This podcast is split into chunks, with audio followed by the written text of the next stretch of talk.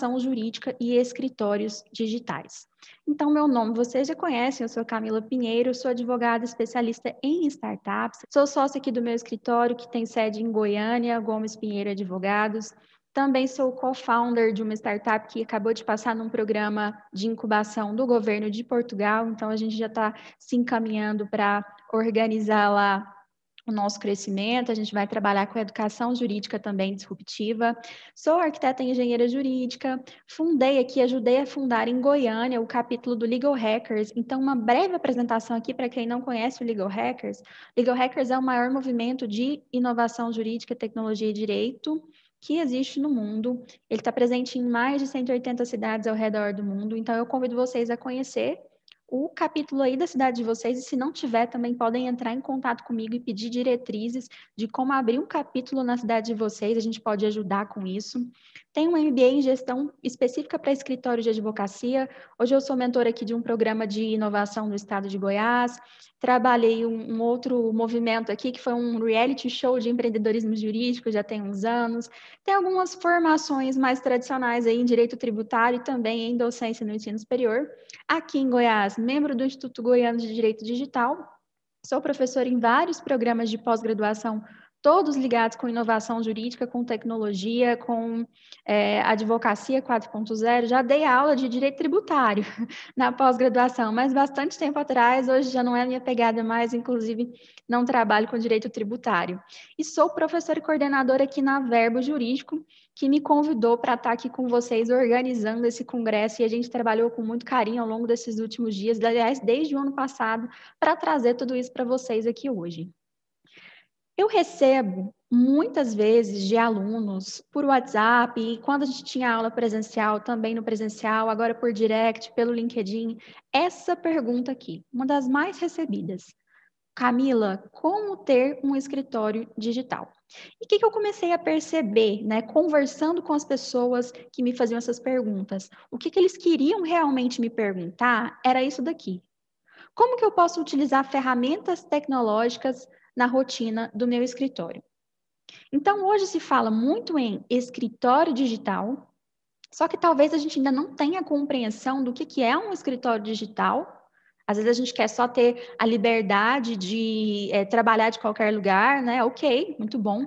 Eu acho que é excelente a gente poder trabalhar de qualquer lugar, mas existe algo a mais em ter um escritório digital. Então, talvez uma, um pouco mais de clareza nesse sentido possa facilitar, até para a gente entender quais são todos os benefícios e as vantagens de se trabalhar de uma forma diferente no direito com o que a gente chama de escritório digital, que é muito mais do que a gente utilizar ferramentas tecnológicas na rotina do escritório. Muito mais. Essa conversa de hoje, então, na verdade, ela não é sobre tecnologia. Falar sobre escritórios digitais não é falar sobre tecnologia somente. Ela vai estar envolvida aí em vários momentos do processo de implantação de um escritório digital, mas existe outros aspectos que a gente precisa observar. E o primeiro deles é justamente o que a gente inseriu no nosso título lá, que é inovação. Quando eu estou tratando, pessoal, de trabalhar em um escritório digital, modificar o meu escritório para que ele seja um escritório digital, eu estou falando em inovar não só no quesito a adoção de ferramentas tecnológicas, mas eu estou falando aqui, primeiramente, de implantar um novo modelo mental no meu escritório, em que eu vou sair de uma concepção, de um mindset, né, que é a palavra tão utilizada hoje, tradicional no direito, e entender que eu preciso buscar novas formas de expressar serviços jurídicos. Eu vou implantar uma nova cultura organizacional no meu escritório, em que tudo vai girar em torno de inovação contínua, em que a gente vai ter coisas mais horizontais, relações mais horizontais entre as pessoas, em que as coisas vão ser mais ágeis, né? Eu vou implantar uma gestão ágil, uma metodologia ágil. Vamos ter novas trilhas profissionais. Então, geralmente, quando a gente vai inserindo ferramenta tecnológica no nosso dia a dia, você não tem mais o mesmo crescimento dos profissionais dentro de uma organização. Porque se você pensa em ferramentas de automação, por exemplo, que tipo de é, funcionário, colaborador, essas ferramentas de automação elas vão substituir? Quem está no começo. Advogado, é, apoiadores lá, funcionários que colaboram na parte administrativa e às vezes até advogado, é, falei, primeiro eu falei advogado, mas era estagiário, tá? Então, estagiário, pessoal da administrativa e até advogados que estão começando ali, advogado júnior. E aí, se eu não tenho mais determinadas tarefas para serem cumpridas, porque a ferramenta assumiu essa função, eu vou ter uma forma de crescimento desse profissional diferente no meu escritório. Ele não vai começar de tarefas básicas. Ele vai ter que saber um pouco mais do jurídico, às vezes um pouco mais de tecnologia, mesmo para poder começar na carreira. Eu vou ter inserção de novas profissões jurídicas, já está tendo contratação de profissionais que vão trabalhar só com análise de dados, jurimetria nos escritórios de advocacia. Muitas novas profissões vão ter que surgir aqui para que eu consiga ter o meu tão sonhado escritório digital, que vai ter toda uma forma de trabalho diferente. Eu, somente com o meu conhecimento do direito, não vou conseguir, por melhor que seja enquanto profissional, trazer toda essa, essa questão dessa inovação que, é, que eu estou desejando para transformar meu escritório em um escritório digital e também novos serviços jurídicos. O que, que seriam novos serviços jurídicos? Não é a gente pensar assim, ah, não, então eu vou eu trabalho com previdenciário e trabalhista, eu vou expandir a minha atuação para o tributário e para o digital. Não é só isso. Não é só pensar em outro tipo de área, outro tipo de segmento que você vai abranger e outro cliente que você vai atender novos serviços jurídicos aqui é a gente transformar a forma como a gente enxerga a prestação de serviços jurídicos e a forma como a gente entrega, portanto, esses serviços jurídicos. Tudo vai de como a gente concebe aquilo, né, de como a gente enxerga realmente do, do, do, modelo mental que nós formamos desde a época da faculdade do que, que é um serviço jurídico e de como ele é feito, até o momento em que eu vou fazer uma entrega para o meu cliente, que vai ser uma entrega completamente diferente. E é nisso aqui que eu quero focar com vocês aqui hoje. Novos serviços jurídicos. Escritórios digitais, sim, mas o ponto principal que eu entendo como principal e que vai desencadear todos os benefícios, os demais benefícios que nós vamos ter no escritório digital, é rede, o redesenho, a reconcepção, uma nova concepção de serviços jurídicos. E para isso, existe uma escala de evolução dos serviços jurídicos que é tratada pelo professor Richard Susskind no livro O Fim dos Advogados, repensando a natureza do serviço jurídico. Essa escala geralmente, o que, que ele diz? Que é, a, o serviço jurídico, ele costuma acompanhar ali, ele costuma seguir uma evolução ali do número 1 para o número 5. Então, ele vai começar ali como um serviço jurídico sob medida, evoluir para um serviço padronizado, para um serviço sistematizado, para um serviço empacotado, e por fim, talvez o último ponto ali, em que a gente já fez uma, uma, um redesenho desse serviço, já adotou muita ferramenta tecnológica, é a gente ter um serviço jurídico comoditizado. Camilo, o que é cada um? Vou explicar agora. Vamos lá, o primeiro ponto, serviço jurídico sob medida. Os serviços jurídicos sob medida são aqueles que a gente tem o prazer de falar que, nossa, o meu serviço jurídico é artesanal. Muitos advogados têm isso. E eu vejo que eles têm o prazer de falar dessa forma. É um serviço tradicional, é um serviço que eu faço à mão, né? Por mais que eu estou fazendo no computador, mas é uma coisa assim, é o detalhe que eu olho, é a vírgula que eu olho, é a forma de escrever que eu, se, eu, se eu for ler, por exemplo, de um outro advogado, eu vou conseguir enxergar esse outro advogado na forma como ele escreve. Ele é altamente trabalhado para necessidades específicas de clientes particulares. Essa petição aqui, ela é match perfeito para esse cliente com essa necessidade. Ponto. Geralmente, esse serviço muito sob medida, quem que provém ele? São advogados autônomos ou pequenas bancas, e esse serviço, na hora de entregar, ele é entregue de uma forma personalizada, geralmente com reuniões presenciais. Para e pensa o seguinte: você trabalha com serviço jurídico sob medida hoje? E aqui, pessoal, por mais que nós estejamos falando de direito e tecnologia, eu vou falar para vocês, eu tenho serviços jurídicos sob medida sim no escritório, que não vão adotar aí muitas ferramentas que eu vou entregar de forma mais personalizada. Então, pare e pensa, como que está aí, vai fazendo o diagnóstico à medida que a gente vai falando dessa escala de evolução, em que ponto você está, que tipo de serviço você está prestando. E aí, a palavra-chave ou a expressão-chave para a gente fixar é o seguinte: será mesmo que sempre vai valer a pena entregar um serviço jurídico sob medida? Porque é praticamente reinventar a roda. Toda vez você começa com uma folha, é como se você estivesse começando com uma folha branca, do zero. E aí, se você já tem um modelo antes, lembra aqueles modelinhos nossos que às vezes a gente pega até na internet? Pode falar que eu sei que a gente, você pega também modelo na internet? Pois é. Começar com uma folha em branco é reinventar a roda. Então, o que, que foi, as pessoas foram começando a fazer? Pegar os modelos. Se eu não pego o modelo na internet, eu vou mudando o modelo da internet, ou então eu faço um modelo próprio aqui do escritório, mas ele está lá no meu banco de dados. E aí eu parei de reinventar a roda. À medida que eu paro de fazer isso e que o serviço começa a ficar um pouco menos específico e menos personalizado, eu passo um pouquinho aqui na escala de evolução para os serviços jurídicos padronizados. O que, que são os serviços jurídicos padronizados? É quando eu já tenho aqui padronização de tarefas jurídicas recorrentes. Bom, eu sei que toda vez que o cliente vem no meu escritório para tratar, de um determinado assunto, exemplo, divórcio, os documentos que eu tenho que pedir são XYZ, o que eu tenho que perguntar é essa lista aqui. Então, eu percebo que o atendimento para esse tipo de cliente, por exemplo, ele é um atendimento padrão e que eu posso replicar ele. E aí, ao invés de eu ficar começando do zero as perguntas, ou ficar tentando lembrar na hora da consulta quais são os documentos que eu tenho que pedir para ele, eu vou fazer um checklist. O que, que eu vou fazer com isso? Eu vou evitar duplicação de esforços e eu vou aproveitar uma experiência prévia que eu já tenho. O que mais que a gente pode tratar como serviço jurídico padronizado? Além dos checklists, a gente pode tratar aí com fluxos de trabalho, né? A gente pode falar de manuais, o pessoal da controladoria faz muito isso, manuais de atendimento, ou manual de como funciona ali determinado fluxo de trabalho no escritório, manual de conduta.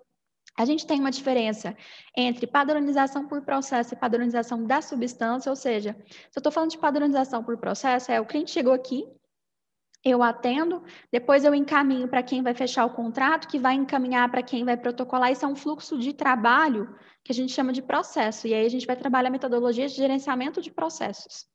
E a gente pode pensar em padronização por substância, que é justamente o modelo. É a padronização do conteúdo em si. E aí, o professor Richard Susskind fala que os serviços jurídicos padronizados, olha só, são baseados no papel ele diz paper-based, né? Que no caso os livros dele são em inglês, a gente não tem tradução para o português. O que seria o paper-based para ele, baseado no papel? Não é que eu vou fazer isso à mão, num suporte físico, está lá no meu computador. Mas é baseado no papel pela forma como eu conduzo isso. Eu vou fazer um checklist, por exemplo, um manual de conduta, escrevendo. É no Word, mas é escrevendo.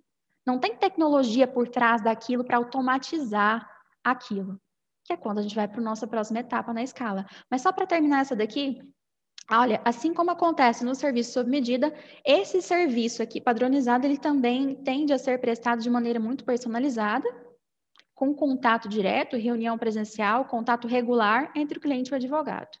Aqui você está simplesmente evitando reinventar a roda, mas é um serviço que ainda pode evoluir muito. Qual é a próxima etapa? Serviços jurídicos sistematizados. Serviços jurídicos sistematizados são aqueles em que a gente vai utilizar, por exemplo, um software para conduzir os nossos processos internos, para conduzir as nossas atividades, para nos auxiliar nas nossas rotinas. Então, isso aqui já está se tornando muito popular, inclusive, não só entre grandes bancas, não. Nas pequenas bancas, a advocacia autônoma, muito advogado usa software de gestão para poder gerenciar uma série de atividades ali na rotina do escritório. É uma controladoria que vai ser feita, é um controle de prazos, uma agenda que vai auxiliar no trabalho remoto. Os softwares melhores, eles vão trazer é, mais funcionalidades para a gente. Os que têm um pouco menos de funcionalidade, ainda assim, eles vão ser úteis e você já vai estar tá sistematizando o seu serviço jurídico. São sistemas, pessoal, só para fixar isso aqui que é importante, de uso interno é o próprio escritório que utiliza, o cliente não tem acesso, tá? Geralmente o cliente não tem acesso. Não são só para funções simples, como armazenamento de documentos, mas também para funções que acoplam as próprias atividades jurídicas. Então, por exemplo, preenchimento automático de documentos. O meu software de gestão aqui do escritório, ele faz preenchimento automático de documentos. Vem ali procuração, contrato no modelo do sistema e eu posso criar outros modelos lá também.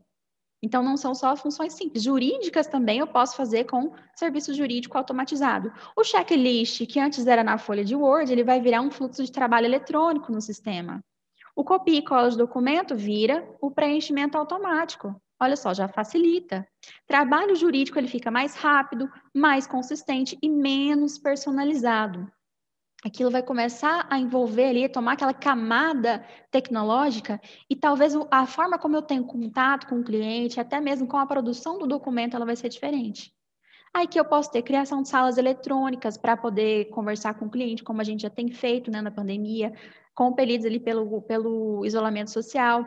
E algumas vezes o cliente vai poder acessar os próprios documentos dele no site. Eu utilizei um sistema, um software de gestão aqui uma vez, que o cliente, se ele quisesse, ele podia pegar uma senha, o meu software gerava a senha e ele acompanhava os andamentos do processo dele. Confesso que poucos clientes quiseram acompanhar. Geralmente eles preferem vir perguntar, eles preferem, muitas vezes, esse trabalho ainda personalizado. Mas tem um jeitinho da gente organizar isso e ficar bom para os dois lados.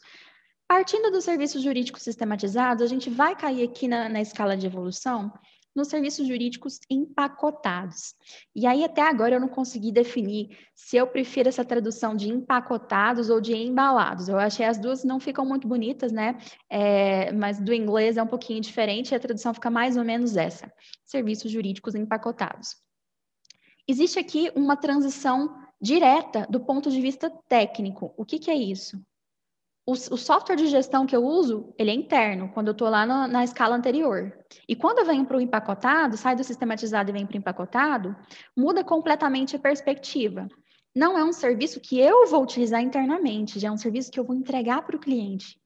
E ele vai poder utilizar sozinho. E aí vocês estão vendo aqui, o último ponto, a última bolinha aqui, é justamente é, explicando, é uma maneira poderosa de injetar conhecimento jurídico no negócio dos clientes. Ele vai ter a ferramenta à disposição para ele. Qual ferramenta? Que eu vou entregar com o meu conhecimento jurídico, com a minha tecnologia. Às vezes não é uma tecnologia que eu mesma desenvolvi dentro do escritório, né? não é um desenvolvimento próprio, mas que é algo que a gente, em conjunto com alguma startup, né? já que o Vitor falou ele de inovação aberta, eu vou ter uma startup que vai trabalhar aqui junto com o meu escritório e que vai me entregar é, uma, uma ferramenta em que eu vou poder lançar ali dentro daquela ferramenta o meu conhecimento jurídico e entregar aquilo para o meu cliente. E como que ele vai pagar por isso? Geralmente por uma taxa, por uma licença, como se ele estivesse contratando uma licença de software. Então, olha só, aqui a gente está começando a transformar conhecimento jurídico em software e vendendo ele de uma forma completamente diferente para os nossos clientes, entregando de uma forma completamente diferente.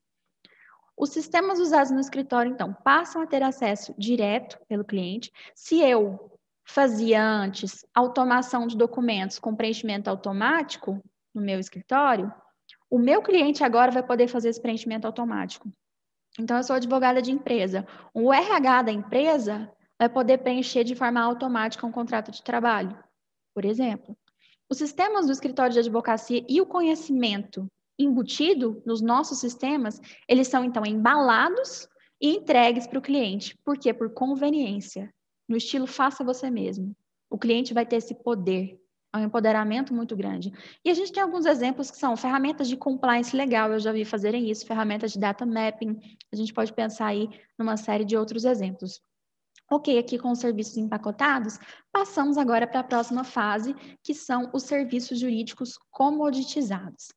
E a palavra commodity ou serviço jurídico virou commodity, ela está muito comum, circula bastante, o pessoal tem muito medo né, do serviço jurídico virar commodity. Vamos definir primeiro commodity. O que, que é? Commodity é uma coisa que todo mundo tem, é uma mercadoria comum. Então, vocês veem aqui na fotinha do lado. Óleo, café, tudo isso é commodity. Quando a gente tem essa possibilidade de transformar conhecimento jurídico em software, eu posso ou vender ele empacotado do meu escritório para um determinado cliente, como uma licença, mas eu posso simplesmente pegar esse conhecimento, jogar ele, transformar em software e deixar ele à disposição no mercado. Como se eu tivesse, eu enquanto cliente, indo em uma loja que vendesse serviços jurídicos, né, uma loja virtual, e comprando lá diretamente o que eu quisesse. Então, por que, que a gente fala que vira commodity, serviços jurídicos comoditizados? Porque está disponível o serviço ou oferta jurídica está prontamente disponível no mercado, está fácil para todo mundo adquirir, para todo mundo ter. E geralmente, quem que disponibiliza isso? Muitas pessoas conseguem disponibilizar ao mesmo tempo, muitos fornecedores, pensem, muitos advogados que conseguem disponibilizar o mesmo tipo de software e a preços altamente competitivos. E aí o competitivo ele, ele acaba preocupando aqui alguns advogados, porque o competitivo significa baixo para a gente enquanto a gente cobrava um valor X, enquanto a gente fazia isso de forma personalizada, lá no sob medida, Aqui ele vai ficar, vai cair terrivelmente. Então, trata-se aqui de uma mercadoria jurídica, um pacote ou oferta jurídica eletrônica que é percebida como algo comum. Está lá disponível, é uma matéria-prima que pode ser obtida de vários fornecedores. Essa solução, só para lembrar, é disponibilizada para uso direto do usuário final. Então, sempre lembrar que essa evolução dos serviços jurídicos e que vocês viram que vai estar tá alcançando ferramentas tecnológicas à medida que a gente vai evoluindo, ela vai partir sempre também para uma perspectiva do usuário. Você, enquanto cliente, você preferiria pagar o aplicativo ou pagar o advogado? Às vezes, para coisas simples, você preferiria pagar o aplicativo. Aqui, embora a gente tenha as dificuldades, né, ah, vai comoditizar tudo, vai ficar tudo a um valor muito baixo, o advogado vai acabar, que é justamente o título do livro do Richard Susskind, nós temos também oportunidades para advogados inovadores, que somos nós, a partir de agora. Então, se vocês tinham essa dificuldade em vislumbrar isso, ou tinham esse medo dos serviços jurídicos ficarem muito facilitados, nós vamos quebrar essa dificuldade agora, ou começar a quebrar a partir de agora, porque ela pode virar uma oportunidade para a gente. Vamos pensar o seguinte: voltando lá no trabalho sob medida, que muito advogado adora fazer. Será que esse trabalho sob medida é mesmo lucrativo? Porque a gente está reclamando aqui do produto jurídico comoditizado, porque o, o, o lucro do advogado vai ser muito baixo. Talvez nem vai ser um advogado que vai ter lucro com isso. Mas o, o trabalho sob medida é mesmo lucrativo? Esse aqui, esse slide, inclusive eu mexi nele hoje. O que, que acontece? Aqui no escritório, a gente está fazendo um trabalho de é, implantação de cultura de sucesso do cliente, e hoje de manhã a gente teve uma reunião com o nosso consultor, que é especialista em CS, Customer Success, e ele passou isso daqui, eu mexi nos meus slides na hora para colocar isso aqui para vocês, porque casa direitinho com a escala de, de serviços jurídicos. Quando a gente trabalha com Serviços jurídicos que a gente chama que são de high touch, ele é jurídicos não, qualquer um, tá? Serviços são high touch. High touch significa contato alto. É praticamente o serviço personalizado, o serviço sob medida. Quando a gente trabalha com, com, com serviços que são high touch, olha aqui, a gente tem do lado de cá, do lado, acho que é do esquerdo de vocês, uma tabela de preço versus complexidade. O high touch, ele está ali no cantinho superior e ele está mostrando para gente que quando a gente tem um serviço alto, um, um, um serviço complexo, né, ele está bem ali no, no, limite da complexidade, de alta complexidade, e a gente tem um serviço com um preço elevado, é nesse momento que a gente tem que adotar um serviço personalizado, um serviço sob medida. E não em qualquer momento, como a gente costuma fazer na nossa advocacia. Não é qualquer cliente que vai me dar o retorno, não é sempre que o serviço jurídico sob medida ele vai ser rentável. Porque se a complexidade for muito baixa, e aí esse quadro aqui, esse gráfico, ele, ele ajuda a gente a entender o que, que a gente precisa fazer no nosso escritório e como a gente posicionar cada tipo de serviço. Se a complexidade for muito baixa e o preço do serviço também for muito baixo, e eu for entregar um serviço altamente personalizado, eu não vou ter rentabilidade. Por que, que eu não vou ter? Porque o serviço personalizado me demanda horas de trabalho me demanda tempo. Tempo é moeda para nós advogados, tempo é instrumento de trabalho. Por outro lado, se eu vou trabalhar com um serviço que é totalmente tech touch, com uma abordagem tech touch, ou seja, é totalmente tecnológica, e muitas empresas hoje trabalham com isso, você tem um suporte, por exemplo, da Netflix, ele é um suporte online, você não fica na ligação com alguém para te auxiliar. Se você trabalha com tech, um tech touch, geralmente você pode colocar ali um, um serviço menos complexo, com um preço mais baixo, você vai ter retorno. Porque você não, não, isso não vai te demandar muitas horas de trabalho. Então, aqui, a gente vai passar rapidinho por esse aqui, porque esse realmente foi inserido hoje, última hora, mas que eu não quis deixar de falar para vocês, porque esse gráfico aqui vai auxiliar a gente a entender que tipo de serviço a gente vai, é, aliás, como prestar cada tipo de serviço. Se o serviço é muito complexo e eu posso cobrar muito por ele, aí eu posso fazer ele mais sob medida. Agora, se ele é muito pouco complexo e eu vou cobrar um valor muito baixo, o melhor é que eu adote mais ferramentas tecnológicas para poupar o meu tempo e deixar o tempo ali para outras coisas. E aí, olha só, se a gente faz é, da forma errada, tem até aqui uma, uma caveirinha, né? Aqui, Jaz em Paz, um escritório de advocacia que tentou colocar serviço jurídico sob medida high touch para todos os clientes, até aqueles que eram de juizado especial e pagavam muito pouquinho. E é isso que vai acontecer, muitas vezes, com os escritórios de advocacia. Ah, só para voltar aqui, o serviço Tech Touch, que é aquele altamente tecnológico, que quase não tem contato, ou o serviço Low Touch, que tem baixo contato com o cliente, ele não significa que é um serviço ruim, tá? É uma questão de você utilizar as melhores estratégias para fazer com que aquilo fique muito bom para o usuário e ele se sinta satisfeito em utilizar aquele serviço. Eu tenho aqui no escritório clientes mais velhos, idosos, que não conseguem utilizar um Tech Touch, que não conseguem pegar aquele acesso que eu dava para eles no sistema e acompanhar o próprio processo.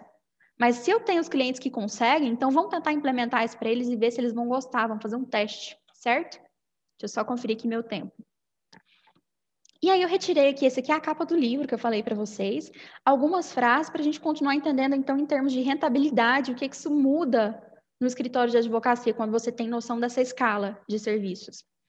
Falando em serviços sistematizados, a sistematização do serviço, ela oferece a oportunidade de proporcionar para os clientes um serviço mais ágil e mais competitivo. Ah, então é ruim a gente colocar a tecnologia? Acabamos de falar que não, até porque o serviço fica mais ágil. Né? As empresas que implantam tecnologia de montagem automática de documentos, por exemplo, eu vou entregar, montar aquele, esse, esse sistematizado, eu vou montar internamente aqui no meu escritório documentos automatizados, eu vou ter reduzir, redução do meu custo unitário, por quê? Porque eu vou trabalhar menos horas naquele documento, isso implica em redução de custo, e aí eu vou ter uma lucratividade unitária que talvez seja um pouco menor num primeiro momento, mas que ela pode aumentar radicalmente, porque eu posso aumentar muito o volume.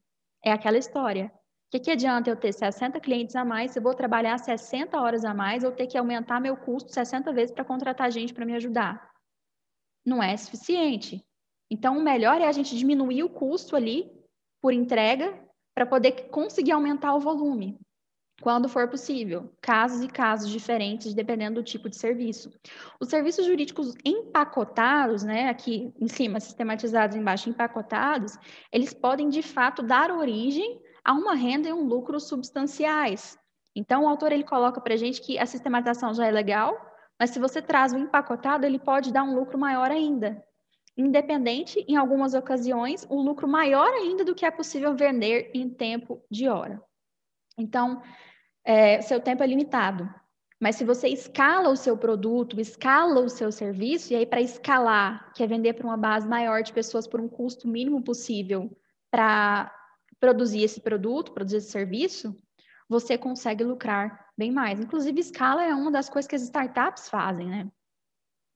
E aí ele traz para gente, o autor ainda traz para gente uma, um conselho para a gente se inspirar na economia de escala. Por quê? Porque é muito lógica. O meu custo médio de produção elevado não é muito bom.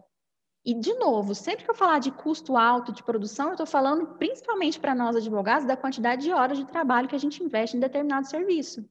Que se não for hora minha, é hora do meu funcionário que eu estou pagando, é hora do meu estagiário. Então, se eu diminuo o custo médio de produção e consigo produzir em alta quantidade, ou seja, eu consigo fazer mais com menos, é onde eu vou ter uma otimização nos lucros do escritório, no faturamento. Fica aí essa dica do professor Richard Susskind. Ok, Camila, mas então é ruim eu ter serviço jurídico sob medida? Onde eu tenho que estar nessa escala? Eu tenho que começar a andar mais rápido para ter um escritório digital? A escala, ela é para dar clareza para a gente, porque existem tipos de serviço diferentes que a gente vai prestar que podem ter elementos diferentes aí como vocês viram ali naquele quadrante, né? Quando é que eu vou inserir um high touch? Quando é que eu vou inserir um, um tech touch? Que hora que eu vou realmente me dedicar a prestar um serviço sob medida e que hora que prestar serviço sob medida não faz sentido nenhum? Isso é para a gente ter clareza e para entender que essa escala de evolução ela serve para que a gente consiga enxergar uma possibilidade diferente de natureza dos serviços jurídicos mas em que determinados momentos a gente vai estar prestando ali um serviço sistematizado, um sob medida, um, so, um, um empacotado. E aí, de repente, é o empacotado que dá uma alta lucratividade, talvez mais previsível, e que eu utilizo tecnologia, vai garantir, por exemplo, um mês mais tranquilo no meu escritório, né? Aquele, aquele custo mensal, é, pagar todos os funcionários, um, um lucro é, que a gente sabe ali que a gente pode contar, e um ou outro que vai ser o serviço sob medida, ele vai trazer aquele, aquele mais, aquele plus para o nosso escritório. E aí, por isso que eu acredito que num futuro muito próximo, todos os escritórios de advocacia serão low-techs. Essa frase, ela é uma parafraseando aí uma, um, um site do presidente da Microsoft que diz que no futuro muito próximo todas as empresas serão empresas de tecnologia e a gente está vendo isso acontecer agora na pandemia. Quem estava no presencial teve que se reinventar e ver como fazer para que seu negócio passasse também um pouco para o lado virtual. E eu acredito nisso aqui. No futuro próximo, todos os escritórios de advocacia serão low-techs. Por quê? Não só porque eles vão ter tecnologia envolvida, eu acredito sim que todos os escritórios vão ter que oferecer um serviço jurídico, pelo menos um serviço jurídico sistematizado, padronizado, embalado, empacotado, mas principalmente por causa dessas coisinhas aqui no cantinho que eu falei para vocês lá no início, porque as low tech são startups. E as startups têm tudo isso aqui. As startups têm uma nova cultura organizacional que é baseada em inovação. Elas têm um novo modelo mental, uma nova forma de trabalho, inovação como centro. Elas têm novas formas de é, promoção dos colaboradores ali dentro, novas profissões, multi, é, multidisciplinariedade, times multidisciplinares trabalhando juntos, e elas têm sempre novas formas de prestar serviços. E é por isso que eu acredito nisso aqui. Então, qual que é o recado aqui da palestra quando a gente fala em inovação jurídica e escritórios digitais? Às vezes, a gente ainda está com aquela ideia de que para eu ter um escritório digital eu preciso de ferramenta para tudo ou eu preciso da melhor ferramenta. Aí eu vou lá e gasto, contrato um software de gestão caríssimo e que eu não vou usar 1% dele. Enquanto isso, eu ainda estou torcendo o nariz para o que é novo, para uma outra forma de prestar serviço jurídico. Eu estou pagando o meu software de gestão caro, achando que aquilo vai fazer com que eu seja um escritório digital. Eu estou pagando a licença do Zoom, atendendo clientes pelo Zoom, de qualquer lugar onde eu estiver, achando que aquilo é suficiente para eu ter um escritório digital mas na verdade eu estou sempre querendo fazer tudo de forma muito sob medida, muito personalizada, e isso não é, é o, o, objetivo final do escritório digital. Ele é muito, ele pode ser muito mais, ele pode trazer muito mais do que isso. Então vamos parar de torcer o nariz para o novo. Vamos entender que serviços jurídicos são muito mais, é muito, é, existem muito mais, mais possibilidades de trabalhar aí novos serviços jurídicos do que aquelas que a gente está tradicionalmente acostumado. E a, o convite final que fica para vocês é o seguinte: o que, que a gente quer com o escritório digital? Eu quero ser 10% melhor ou eu quero ser 10 vezes melhor? Eu quero ter 10% a mais de resultados ou 10 vezes mais resultados? Porque dentro dessa perspectiva de inovação, existe sim a possibilidade, ao invés de eu melhorar só 10%, eu crescer 10 vezes mais. E qual que é a base da metodologia que eu ensino aqui, que é uma metodologia usada pela Amazon, pela SpaceX, pela Google? Inovação. Não é a ferramenta. A ferramenta é o. Ó, vou, vou dar um spoiler aqui. Eu não faço isso para ninguém. A ferramenta é o último passo. Tem dois passos antes da ferramenta tecnológica. E aí vocês podem aprender. E eu tenho certeza que se eu perguntasse para vocês agora, se vocês pudessem me responder, vocês preferiam crescer 10 vezes mais do que 10% a mais. Ser 10 vezes melhores do que 10% melhores. Olha só, quando surgiu o Nubank, um banco completamente digital, e que aí a gente vai salientar que tem uma mentalidade digital, que tem uma forma de gestão diferente, ele surgiu para melhorar radicalmente a nossa experiência com bancos. Não existe agência, é muito fácil, é muito desburocratizado. Por isso que as pessoas amam o Nubank. Em compensação, eu estou usando talvez o mesmo tipo de tecnologia, né? não, não sei dizer aqui em termos técnicos, mas eu estou usando tecnologia também para criar um aplicativo de um banco tradicional como o Banco do Brasil, que vai melhorar assim a experiência do usuário. É claro, eu faço tudo pelo aplicativo do Banco do Brasil também. Mas ele vai melhorar aqui em 10%. Talvez um pouco mais, porque no fim das contas, a mentalidade por trás daquilo é a mesma, o modelo de negócio tradicional de banco é o mesmo. Por isso que eu digo, pessoal, que o nosso objetivo não tem que ser o 10%. Não tem que ser utilizar a ferramenta para trabalhar de qualquer lugar. Isso é básico, todo mundo está fazendo. E isso vai nos proporcionar resultados muito pouco expressivos. O nosso foco tem que ser em metodologia de inovação, porque é na metodologia de inovação e nessa mudança de padrão mental que a gente vai chegar no 10%, no, no 10 vezes mais. que é um crescimento que a gente chama de crescimento exponencial, é quando a gente acelera a nossa advocacia. E aí, pensando, por outro lado, não só em, em faturamento, que a gente falou, em crescimento pessoal, mas é quando a gente contribui também para a administração da justiça, que é o nosso papel constitucional. Quando a gente pensa em formas de serviço jurídico melhores, dez vezes melhores, a gente está contribuindo muito para a questão da justiça na sociedade. Esse era o recado que eu queria deixar aqui para vocês hoje.